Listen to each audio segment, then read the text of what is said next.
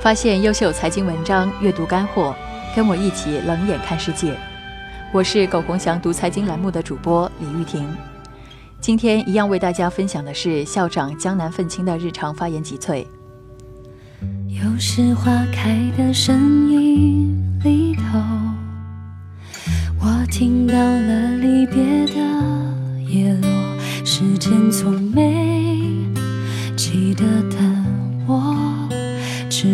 只不过是偶尔会回过头。闲着无聊，有朋友给我发了一电视剧截图，有意思。文官三思：思危、思退、思变。知道危险就能躲开，避免祸事。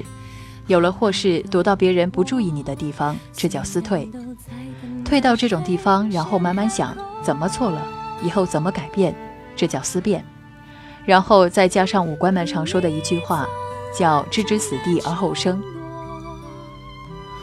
我感觉辨别一个人是否靠谱很简单吧，只要看他是否把说的事情做到了就行喽。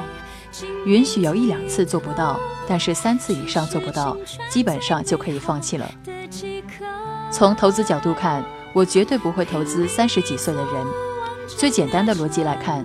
投资二十几岁的年轻人，一辈子至少还有十次机会；而三十几岁的中年人，一般最多就一次机会了。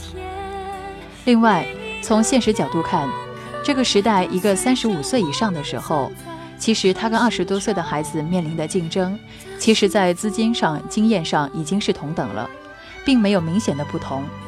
所以，这个时候的创业，更多成为了比拼体力和试错成本的过程。谁更努力，谁成本更低，谁更容易成功。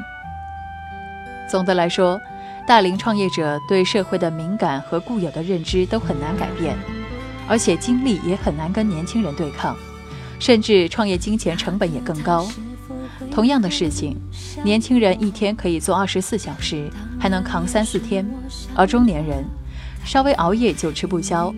同样的两千块钱。屌丝能干一个月，中年人可能只能做个十天，那么竞争力很难相当。所以这个年代其实是屌丝比较适合创业的年代，跟过去的基础逻辑发生了变化。更重要的是，创业人群加入以后，市场进入混战年代，一般人群参与越多，意外发生的可能性越大，能力会被弱化，被很多莫名其妙的事情搞死。人类总是过于把短期趋势当成未来趋势。事实上，迭代更新的时代从来不是优化和改良，而是直接时代颠覆时代。也就是说，所有当下认为的趋势，很多时候都只是当下，都非未来。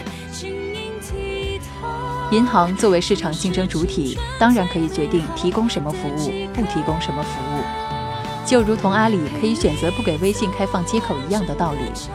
裹挟名义毫无意义。突然明白，人生每一次见面都是久别重逢，大概是什么意思了。晚安，朋友们，去见你想见的人吧，去做你想做的事情吧。趁你青春年少，自由如风。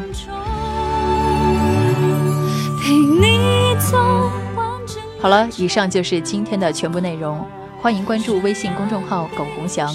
更多精彩，请在喜马拉雅、网易云音乐搜索“苟红翔读财经”，我们下期再见。一个片刻，不碎成，我能攥在手心中的幸福。